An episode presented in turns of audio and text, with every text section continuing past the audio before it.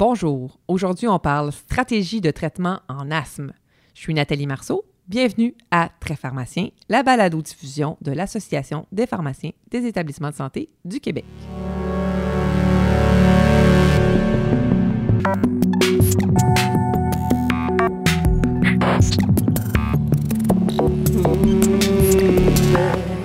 En avril 2019, la Global Initiative for Asthma a publié de nouvelles recommandations qui pourraient être considérées comme le changement le plus fondamental dans la gestion de l'asthme depuis 30 ans. Cette Global Initiative for Asthma a été créée, entre autres, par l'Organisation mondiale de la santé il y a plusieurs années.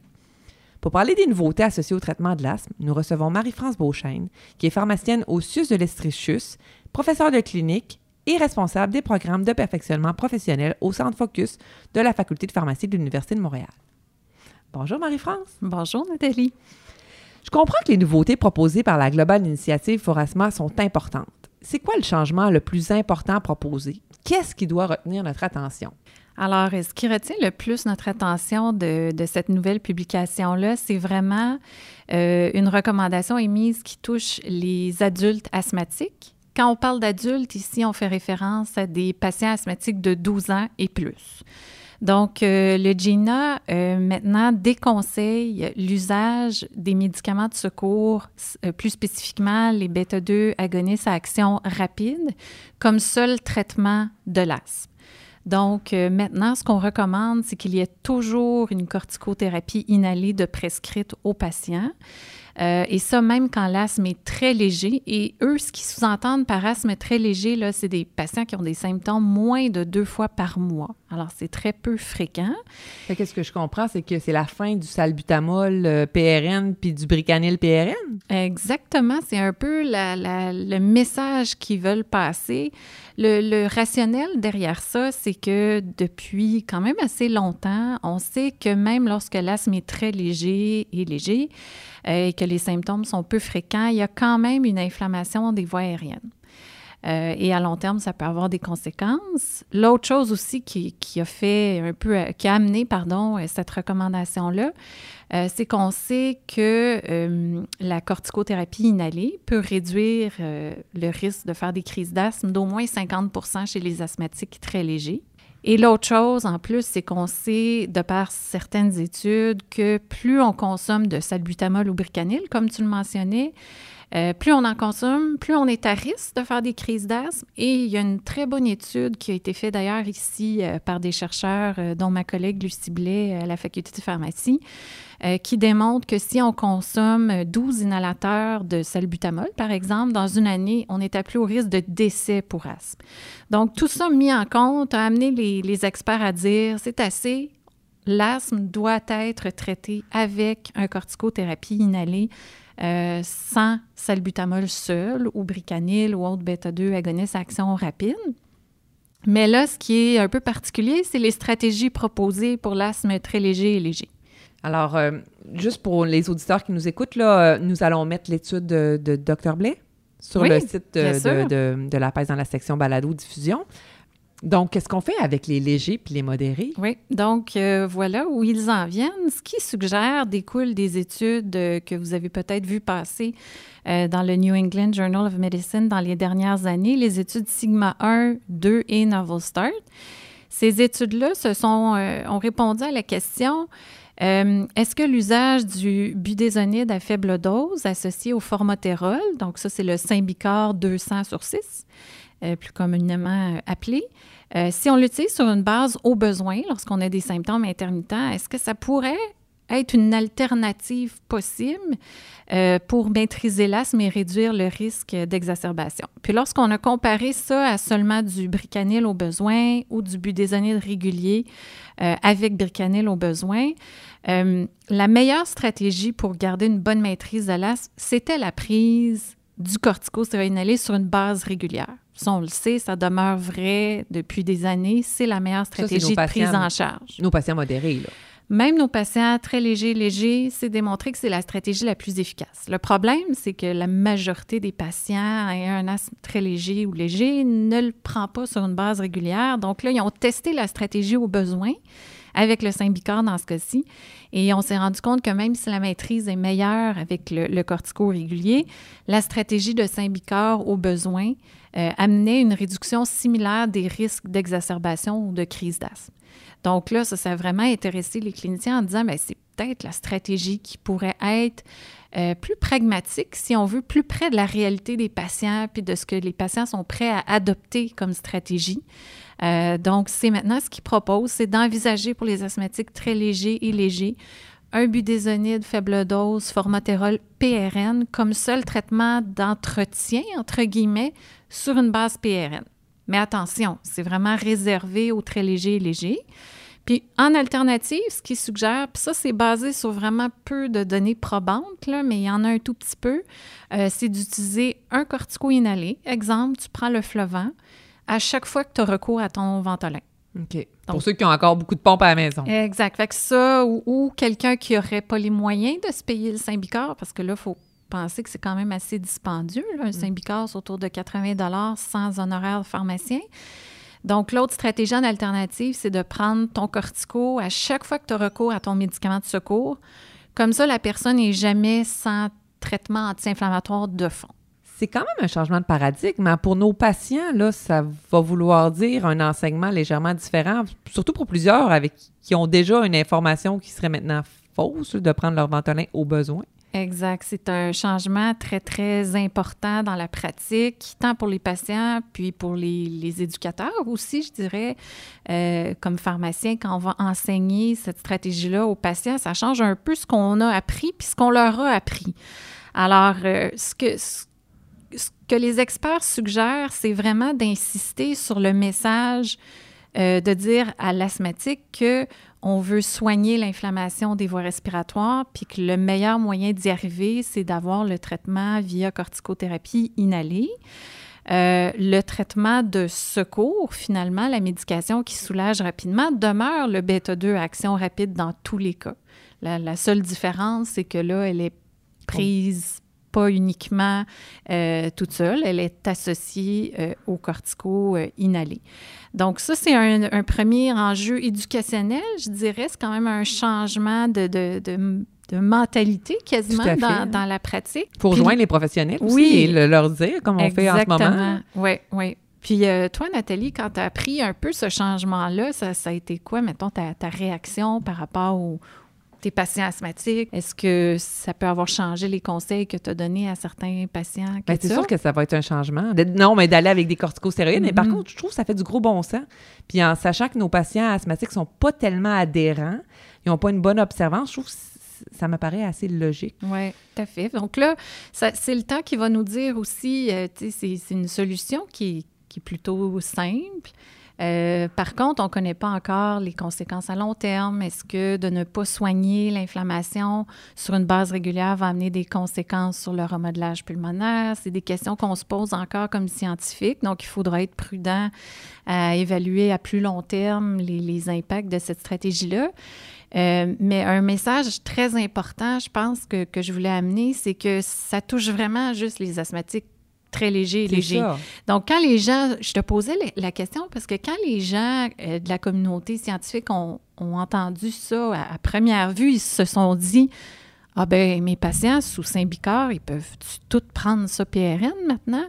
Mais la réponse, c'est non. C'est un asthme modéré à sévère. C'est vraiment important de, de renforcer encore le message que cette stratégie-là ne s'adresse pas à eux. C'est vraiment juste les asthmatiques légers à très légers. Sauf que le PRN ou la médication aux besoins du patient modéré à sévère va quand même être un combo. Exact. Fait que ça, c'est la deuxième grosse euh, nouveauté, si on veut, euh, dans les, stratégies de GINA, c'est que justement, ces patients-là modérés à sévères, les experts ont recommandé dans cette publication-là de 2019, en premier choix, au lieu du traditionnel Ventolin ou Bricanil PRN, que la médication de secours de premier choix devrait être aussi l'association budésonide faible dose avec formoterol. Euh, donc, ça, c'est quand même un changement étonnant aussi. Euh, on sait que le, le je reviens parce que je parle beaucoup de Saint-Bicard, mais c'est parce que c'est le seul dispositif et médicament présentement disponible au Canada qui nous permet de faire cette, stratégie-là avec un seul inhalateur, ce qui n'est pas le cas ailleurs de, dans le monde. Donc, c'est ça. pour les patients modérés à sévères, ça serait maintenant le premier choix. Prendre ça comme médicament de secours. Mais là, attention, si vous avez un patient qui est sur Advair, Bréo ou Flovent, Cérévent séparé, il euh, ne faut surtout pas lui donner un Symbicort comme médicament de secours de premier choix. Il faut vraiment utiliser ce médicament de secours-là de premier choix si c'est le traitement d'entretien que le patient prend. Sinon, là, on va multiplier les inhalateurs, augmenter les risques d'erreur, tout ça, puis les coûts inutilement. Fait que rappelle-moi la stratégie pour un traitement d'entretien chez un patient d'asthme modéré à sévère. Oui, donc généralement, un patient d'asthme modéré à sévère va avoir besoin d'un cortico-inhalé associé à un bêta-2 à longue action. Euh, idéalement dans le même inhalateur pour simplifier son traitement, s'assurer qu'il prend son cortico, pas juste son bêta-2. Euh, puis présentement, ben, ce qu'on a de disponible, c'est le Symbicor, euh, l'Adver, le Bréo plus récemment, le Zenail, euh, qui sont nos quatre associations CSI bêta-2 à longue action dans le même inhalateur qui sont présentement disponibles. Donc, dans ces quatre associations-là, c'est seulement le Symbicor qui permettrait d'être pris régulièrement, deux fois par jour, et au besoin comme médicament de secours. Pour les trois autres associations, il faut rester avec Ventolin ou Bricanil comme médicament de secours. Donc ça, c'est des petites nuances qui sont pas nécessairement très explicites dans, les, euh, nouvelles recommandations de 2019, mais qui sont importantes à, souligner. Là. Est-ce que la place des antileucotriennes est toujours la même, comme le Montélucas? Oui, bien écoute, la place du Montélucas demeure euh, la même, euh, c'est-à-dire que c'est indiqué chez les patients qui ont de la rhinite allergique avec ou sans asthme, donc ça reste un, médicament intéressant dans cette situation-là.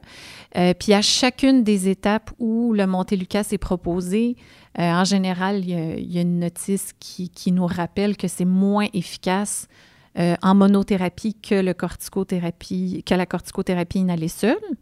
Puis c'est moins efficace aussi comme traitement d'ajout euh, au cortico inhalé par rapport au bêta-2 à longue action si on prend toutes les données probantes publiées jusqu'ici. Euh, puis je trouve intéressant que tu m'amènes sur ce sujet-là parce que euh, on dit souvent que c'est euh, cortico-inhalé plus bêta-2 qui est la, stratégie la, plus efficace, mais ça reste que quand on creuse un peu les études, on voit qu'il y a quand même des patients qui répondent bien euh, à l'association cortico-montélucas, notamment les enfants. Euh, donc, chez les enfants, il y en a qui répondent bien à cette stratégie-là. D'autres vont répondre mieux à une corticothérapie, une corticothérapie inhalée à plus forte dose en monothérapie. D'autres vont mieux répondre au cortico inhalé avec bêta-2 longue action. Donc, ça reste des options de traitement disponibles. Fait que même si le GINA le, le met en première ligne, ça reste une option intéressante et tout à fait valable. L'important comme pharmacien, c'est de s'assurer que ça fonctionne, c'est de réévaluer la réponse au traitement. Puis trois mois après l'avoir instauré, si ça ne fonctionne pas, on change, mais ça pourrait bien fonctionner dans certains cas. Mais parlons-en des enfants, parce que là, on a fait les recommandations pour les adultes, mais qu'en est-il pour les enfants? On leur donne des corticostéroïdes? On n'a pas peur de ça, les corticos, chez les enfants? Donc, pour les enfants, là, ici, on parle de, de 5 à 11 ans tout d'abord. Donc, chez les enfants de 5 à 11 ans asthmatiques, les recommandations n'ont pas tant changé. Ce qui a changé, justement, c'est ce qu'on vient de parler, c'est les thérapies d'ajout. Euh, donc, euh, on se souviendra que depuis longtemps, les experts canadiens recommandent chez les enfants de 5 à 11 ans, si un cortico, une corticothérapie inhalée faible dose n'est pas suffisante pour atteindre une bonne maîtrise d'asthme, de doubler la dose du cortico inhalé. En premier choix. Euh, mais là, je te, mentionnais qu'il y a d'autres options qui peuvent mhm. être efficaces. Euh, le GINA, lui, euh, suggère soit de doubler la dose, comme les Canadiens, ou d'ajouter le bêta-2 à longue action. Donc maintenant, il est mis un petit peu égal à égal. Puis justement, c'est un peu par crainte de certains cliniciens ou parents d'utiliser des doses plus élevées de corticothérapie inhalée. En termes d'innocuité, il n'y a pas vraiment de nouveauté. On, sait que les corticos inhalés chez les enfants sont généralement sécuritaires. Euh, la crainte sur la, diminution de la vitesse de croissance, euh, en fait, c'est le même message. Donc, un asthme mal maîtrisé est tout aussi nuisible pour la croissance, même plus nuisible sur la croissance qu'un asthme mal maîtrisé par une dose euh, minimale efficace de cortico inhalé. Euh, puis, en général, les enfants qui prennent des corticostéroïdes inhalés et qui ont une bonne maîtrise de l'asthme vont avoir la taille à l'âge adulte qui prédite dans le pire des cas, 0,5 à 1 cm de moins. Euh, donc, les effets ne sont, pas aussi inquiétants que certains euh, le croient. Puis pour rassurer les parents, bien, c'est comme pharmacien, je trouve que c'est important d'assurer un suivi de l'efficacité, puis de l'innocuité, puis de, voir est-ce que la, vitesse de croissance est, suivie au fil des années. Euh, d'utiliser la dose minimale efficace parce que des fois, les corticoïdes inhalés peuvent être prescrits à plus forte dose, sont pas réévalués, puis c'est pas nécessaire d'utiliser des doses parfois modérées qui sont prescrites. On peut diminuer les doses puis garder une bonne maîtrise de l'asthme. Donc, la réévaluation est importante au fil du temps. Euh, puis c'est de rassurer les parents aussi en assurant ce suivi-là euh, de la croissance, puis en voyant avec eux qu'il n'y a, pas de, a pas eu d'impact négatif à ce niveau-là. L'enfant maintient sa mm. courbe. Exactement. Mais je comprends que pour l'enfant, dans sa médication au besoin, dans un asthme léger, on va maintenir un bêta-agoniste seul? Donc, pour euh, les enfants de 5 à 11 ans, le, la, le sur une base régulière reste le traitement de premier choix. Et le médicament de secours, dans ce cas-ci, pour l'instant, reste le bêta-2 à action rapide. Donc, c'est complètement différent de ce qu'on vient de parler pour les adultes. Ça reste dans tous les cas le bêta-2 agoniste à action rapide, soit le Ventolin ou le Bricanil au besoin. Ce à quoi on est habitué, au fond. C'est ça. La seule petite différence, comme je mentionnais, c'est le, step-up, entre guillemets, de CSI faible dose. Là, on met sur le même pied d'égalité l'ajout du bêta-2 versus augmenter la dose du CSI.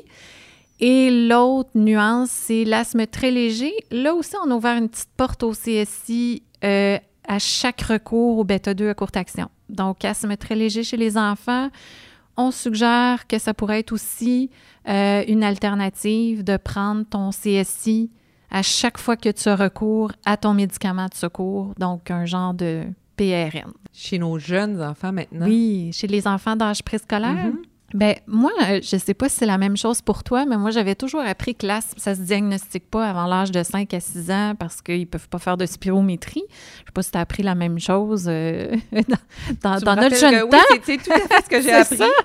Puis de plus en plus, en fait, chez, ces enfants-là, ce qui ressort, c'est que oui, il est possible de faire un bon diagnostic euh, d'asthme objectivé sur des, des, données qui, qui, qui, sont peu subjectives. Donc, pour établir une présomption de diagnostic, on suggère de, de documenter euh, l'apparition de symptômes, la récurrence de ceux-ci, surtout en période hors infection. Donc, je te donne un exemple. Un enfant qui, euh, à chaque fois, rit, pleure, fait de l'exercice, démontre des symptômes d'obstruction bronchique comme des, des sifflements ou il cherche son air, si on mm-hmm. veut, ça pourrait pister le clinicien vers un diagnostic présomptif d'asthme. Et là, euh, on pourrait essayer un CSI et voir la réponse au traitement. Donc, ça, je dirais que c'est peut-être le, changement, c'est que oui, on peut quand même diagnostiquer l'asthme chez les enfants d'âge préscolaire, mais en termes de traitement, ben, c'est corticostéroïdes inhalés euh, de premier choix. À cet âge-là, c'est surtout soit le, le, fluticasone, cyclésonide ou béclométasone qui sont utilisés. Le fluticasone, c'est celui qui a l'indication officielle pour le, plus jeune âge on suggère d'utiliser des, faibles doses? Des fois, si la présentation initiale est une crise d'asthme avec euh, visite à l'urgence, hospitalisation, on va commencer des corticostéroïdes inhalés à une dose moyenne. Ensuite, on réévalue environ trois mois après, puis on peut essayer de trouver la dose minimale euh, efficace. Si on revenait à, notre adulte, qu'est-ce qu'on fait dans l'asthme, l'asthme sévère? On en a un peu parlé, mais mettons qu'on a une surinfection. Mm-hmm. Ben, en fait, l'asthme sévère, ça touche pas une grande partie de la, population asthmatique. Ça touche 5 à 10 des, des asthmatiques environ. Donc, mon premier commentaire serait probablement qu'on catalogue trop de patients avec un asthme sévère. En réalité, c'est des asthmes modérés qui euh, sont soit pas adhérents, qui n'ont pas une bonne technique d'inhalation, qui ont des comorbidités ou des facteurs allergènes dans leur environnement qu'ils ne maîtrisent pas. Donc, la première chose à faire pour un asthme sévère, entre guillemets, c'est de s'assurer que c'est vraiment un asthme sévère. Est-ce que la technique est bonne? Est-ce qu'il y a des rangs? Est-ce qu'on a fait assainissement de l'environnement, gestion des comorbidités? Une fois que ça, c'est coché, check, check, check, tout est beau, là, on peut dire, OK, c'est un asthme sévère. Donc, en général, ces patients-là ont un cortico inhalé à dose modérée élevée avec un bêta-2 longue action. Là, on s'amuse avec les thérapies d'ajout. Donc, on peut essayer d'ajouter un antileucotriène. On peut essayer le thiotropium, euh, qui est maintenant euh, indiqué euh, pour les patients avec un asthme sévère, qui ont des exacerbations récurrentes, par exemple. Il y a l'azithromycine, qui est plus nouveau comme recommandation aussi, que le génome a une petite place. Donc, comme dans les bronchiectasies ou les MPOC, l'azithromycine a été étudiée en thérapie d'ajout, si on veut, dans les cas d'asthme sévère. Puis jusqu'ici, les, toutes les études qui ont été poulées dans une méta-analyse montraient qu'il y avait peu de bénéfices. Puis on le donne comment alors, la ouais. Ben, Cinq jours, comme on est habitué? Ben, plus récemment, euh, Gibson et, collaborateurs ont, réévalué l'azistro chez, chez les patients avec un asthme sévère, puis ils le donnaient à 500 mg trois fois par semaine euh, en continu. Sur une période d'un an, ils ont démontré que ça permettait de réduire la fréquence des crises d'asthme. Donc, moi, je ne sais pas si tu as vu des cas jusqu'ici dans, dans ta pratique. Moi, j'en ai vu un euh, plus récemment. Ça semblait fonctionner. Donc, euh, c'est une, autre stratégie possible, mais il faut vraiment peser les risques-bénéfices de l'azithromycine. Hein. C'est quand même associé à des effets indésirables importants qu'il faut considérer. Donc, il faut vérifier est-ce qu'il y a euh, risque de résistance euh, bactérienne. D'ailleurs, il suggère même de tester pour le, les mycobactéries avant d'instaurer le traitement. Il faut euh, vérifier qu'il n'y a pas d'interaction slash QT, problème avec le QT. Ça, c'est une inquiétude. Puis l'autre inquiétude qui vient un peu des études en MPOC, c'est qu'on on a vu qu'avec le temps, il pouvait avoir une, une baisse de l'ouïe. D'accord, ça, je ne savais pas. Donc, mhm. euh, c'est quelque chose à, garder en tête. Idéalement, il faudrait qu'il y ait un test de diologie de base avant de commencer de l'azithromycine à long terme. C'est peu fait en pratique. Euh, mais c'est bon d'avertir nos patients euh, s'ils remarquent une, perte d'audition, de nous aviser parce que c'est réversible si on l'attrape assez tôt. Fait que, posons qu'un un clinicien voudrait débuter de l'azithromycine, comme ça, avec un horizon d'un an, il va faire un test d'audiologie à la base, mais il va réévaluer après trois mois, si je comprends bien la stratégie. Dans ce cas-ci, l'azithromycine, son objectif, c'est vraiment de réduire la fréquence des crises d'asthme plus que d'améliorer les symptômes de base. Donc, fort probablement qu'il va se donner plus que trois mois. Le trois mois, c'est vraiment un délai qu'on s'est fixé pour réévaluer le traitement parce que c'est le délai d'action maximale des corticothérapies inhalées. Fait qu'on va plus réévaluer la maîtrise des symptômes après trois mois quand on instaure un traitement, mais l'azitro, c'est du plus long terme, 6 à 12 mois, euh, je te dirais, pour avant de statuer si ça fonctionne ou pas, mais tout dépendamment de la fréquence de crise du patient à la base aussi. Là. Ouais. Puis après ça, bien, il y a les biologiques pour l'asthme sévère, qui, qui, qui, est une autre option euh, qui a pris plus de place dans les centres spécialisés. On a un quatre biologique euh, sur le marché. Ça, c'est pour des asthmes sévères euh, qui ont aussi un, phénotype qu'on appelle allergique. Donc, c'est ça, c'est pas n'importe quel asthme sévère. Il faut avoir des conditions particulières. C'est ça. Il faut avoir une, assez bonne liste de conditions particulières, soit un taux d'IgE élevé, soit un taux d'éosinophile élevé à un certain moment donné. Donc, euh, c'est des thérapies qui sont extrêmement dispendieuses aussi. Euh, mais qui peuvent bien fonctionner euh, chez certains asthmatiques. Puis encore là, notre objectif avec les thérapies biologiques, c'est de réduire la, fréquence des crises d'asthme et aussi quand les patients avec un asthme très sévère deviennent corticodépendants puis qui ont besoin de prendre beaucoup de prénisone, euh, c'est un notre autre objectif de traitement, c'est d'essayer de diminuer tout doucement leur dépendance à la corticothérapie systémique. D'ailleurs, si c'est un sujet qui vous intéresse, l'INES a fait des rapports euh, vraiment très, très bien faits sur euh, tous les biologiques qui ont été évalués, là, ceux qui sont disponibles par l'INES. Fait qu'il y a des rapports très, très bien faits euh, qui sont disponibles sur le site de l'INES. Euh, donc, la médication peut être achetée en pharmacie, mais elle doit être administrée sous supervision en raison, surtout les premières doses, en raison d'un risque euh, qui est quand même minime, mais de réaction anaphylactique. Y a-t-il un suivi particulier à faire? Bien, le suivi particulier pas tant dans, dans le sens où euh, on va évidemment conseiller le patient que s'il présente une réaction allergique euh, après avoir euh, quitté la période d'observation, que c'est important qu'il consulte rapidement. Mais en général, c'est assez bien toléré comme médicament. donc, le, suivi qu'on va faire, c'est le suivi de la maîtrise de l'asthme, les crises, le suivi visuel. Puis en termes d'innocuité, ben c'est assez bien toléré, donc euh, on va vérifier, bon, est-ce que des céphalées, euh, euh, rhinite, pharyngite, les effets secondaires habituellement reportés. puis en, période d'infection, c'est souvent une question qu'on se fait poser avec les biologiques, est-ce qu'il faut suspendre la médication en période d'infection? Bien, pour ces agents-là, ils, visent l'interleukine 5. Euh, qui est une interleukine qui va recruter les éosinophiles dans les voies aériennes. Puis les éosinophiles sont des cellules qui vont combattre les infections parasitaires. Donc, à moins d'avoir une infection parasitaire, c'est pas nécessaire, selon les recommandations, de suspendre d'emblée le traitement quand il y a des, infections euh, avec le temps. Parfait. Marie-France, on se rapproche de la fin du balado. Me rappellerais-tu un peu, c'est quoi un plan d'action dans l'asthme?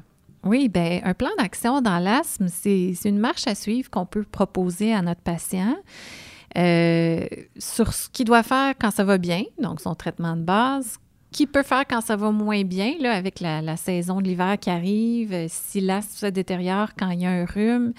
Euh, donc, on va lui suggérer, si on a une prescription, d'intensifier son traitement anti-inflammatoire de base. Donc, chez les adultes, maintenant, ce qu'on suggère, c'est de, quadrupler la dose de la corticothérapie inhalée pendant 7 à 14 jours tout au plus. Chez les enfants, par contre, on, a des études qui nous suggèrent que d'intensifier la dose du cortico inhalé n'est pas efficace en présence de détérioration là, dans notre euh, zone jaune, si on veut, du plan d'action quand les, symptômes se détériorent suite à un facteur aggravant pour une période aiguë. Donc, euh, chez les enfants, c'est de prendre son médicament de secours au besoin. Puis des fois, l'enfant va avoir une prescription de, de corticostéroïdes systémiques pour 3 à 5 jours, surtout s'il a eu des exacerbations sévères dans le passé. Puis dans le plan d'action, donc quand ça va bien, c'est notre zone verte. Si on se souvient bien, le système de lumière, quand ça va moins bien, c'est la zone jaune pour 7 à 14 jours. Puis la zone rouge, c'est quand consulter un médecin ou se rendre à l'urgence. Le plus simple à se rappeler, c'est que si on prend notre médicament de secours puis qu'on n'est pas soulagé euh, pour au moins quatre heures, c'est de se rendre euh, soit à l'urgence ou consulter euh, un médecin rapidement. As-tu des recommandations à faire aux pharmaciens qui nous écoutent, aux auditeurs qui nous écoutent? Bien, j'aurais une recommandation à, faire en, ce sens que là, c'est une maladie chronique qui nécessite beaucoup d'enseignement. Puis certains vont sourire parce qu'ils connaissent mon, billet euh, favorable pour le réseau québécois euh, d'enseignement en santé respiratoire. Donc, j'invite les pharmaciens à consulter le site du RQESR qu'on pourra mettre euh, sur votre site.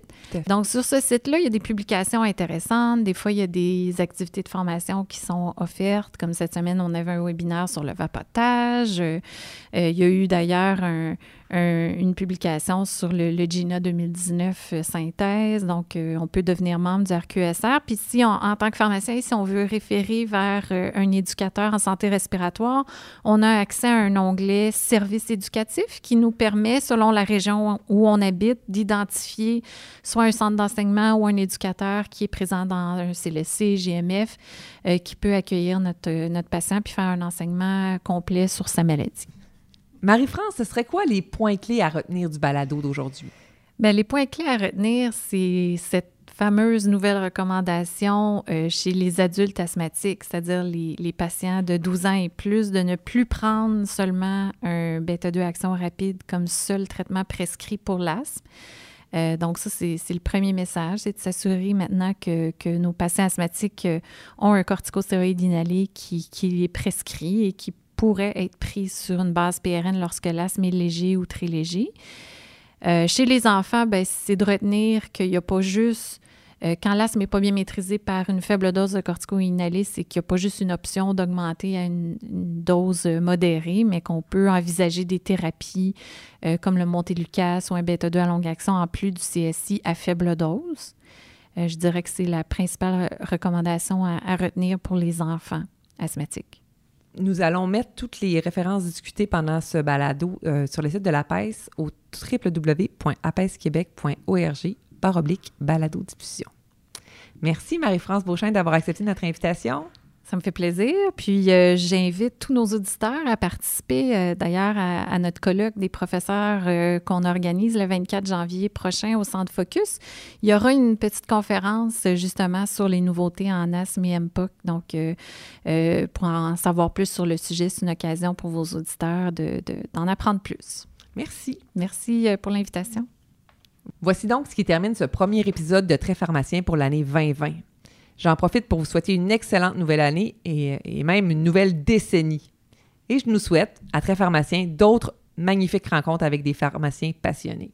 Merci à vous tous, chers auditeurs, toujours de plus en plus nombreux à nous écouter et à être au rendez-vous chaque mois. Je vous dis donc à bientôt pour un nouvel épisode de Très Pharmacien.